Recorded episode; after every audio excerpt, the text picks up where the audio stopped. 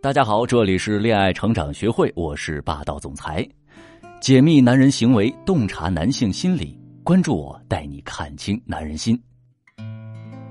前任这个词儿呢，是多少人的得不到和已失去。如果你的前任会来找你，并想和你复合，我猜你的头脑中闪过的第一个念头会是：他会真心再爱我一次吗？还是有其他的目的呢？学员圆圆的男友因为劈腿，让他们长达两年的感情走到了末路。最初刚分手的时候，她还努力想尽一切办法挽留对方，但男友呢头也不回，奔向了新欢。大半年过去了，圆圆好不容易才从分手的痛苦中解脱出来，但是前任突然在前几天发来了信息：“我还是忘不了你，已经和他分手了，咱们还能在一起吗？”听到对方复合的请求时，圆圆受到的冲击不亚于半年前男友对她说出“分手”两个字的感受。圆圆非常纠结，哎，为什么非要赶在这个时候跟我说这些呢？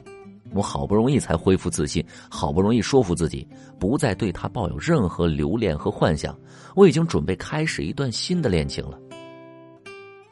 令圆圆感到更痛苦的是，刚和前任建立联系，她就发现自己还恋恋不舍对方。但他更担心的是，万一对方再次离开呢？在心理学上有个理论叫做“纯粹拥有效应”，他的意思是说，人会纯粹只因曾经拥有，就单方面的为前任赋予很多积极意义，而这些意义也可能是子虚乌有的。比如说哈，男人会觉得前任是世界上对自己最好的人。只有他才能给自己熟悉的安全感。在真性复合中，男人若抛弃新欢回来找你，固然是受这种效应的影响，但必然是深思熟虑的结果。因为我们都知道，比起涂过的油画，在白纸上作画其实会更方便，所以在他求复合之前，必然做了充足的准备，决定未来的日子只与你为伴。而假性复合中，虽然你们表面上是复合了，但其实，在对方的心里，可能只是暂时找个备胎，你临时备胎转正，他没有真心实意的想和你好好重新在一起。如果这个时候你没有考验他的真心就贸然复合，后面会遇到更多棘手的问题。面对前任的回归，我们首先要判断这是真性复合还是假性复合，而且要对他进行一番严格的考验。那么接下来这两招你可要听好了。第一招，复合诚意度的检验。很多男生埋怨自己的女友多疑哈，那么他是否想过为什么会让女友产生不安的心理呢？说到底还是因为复合后他不够坦诚嘛。男生如果非常珍视这段感情，那么复合之后他会立马公开女友的身份，然后与其他女性朋友保持距离，不会暧昧不清让女友猜忌的。所以，诚意度成了复合后检验男生真心的最好利器。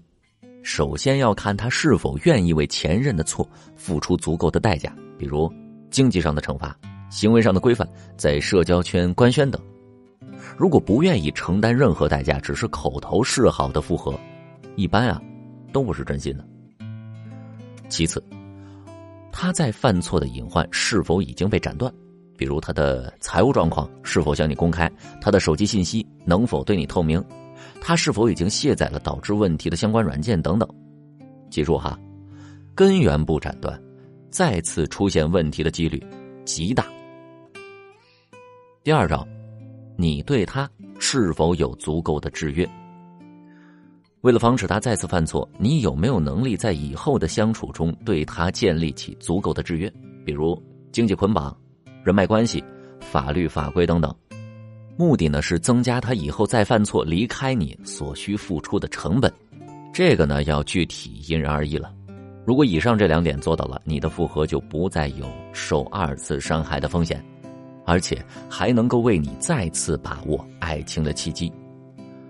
圆圆在我的指导下呢，根据这两点对前男友做出了肯定的判断，然后安心的与他在一起了。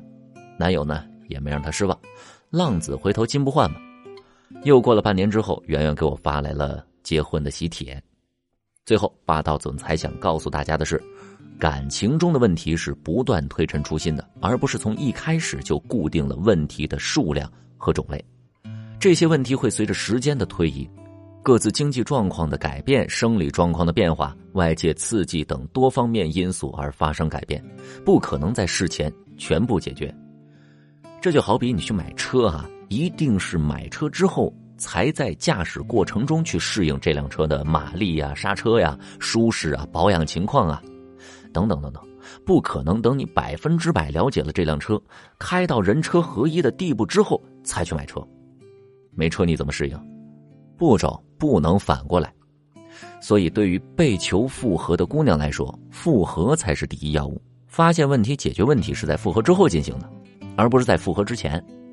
如果复合后遇到了任何问题，或者无法判断他的复合是真是假，你可以添加我的助理咨询师微信“恋爱成长零零三”，恋爱成长小写的全拼加上零零三，让我来为你揭秘男人心，稳固你们之间的感情吧。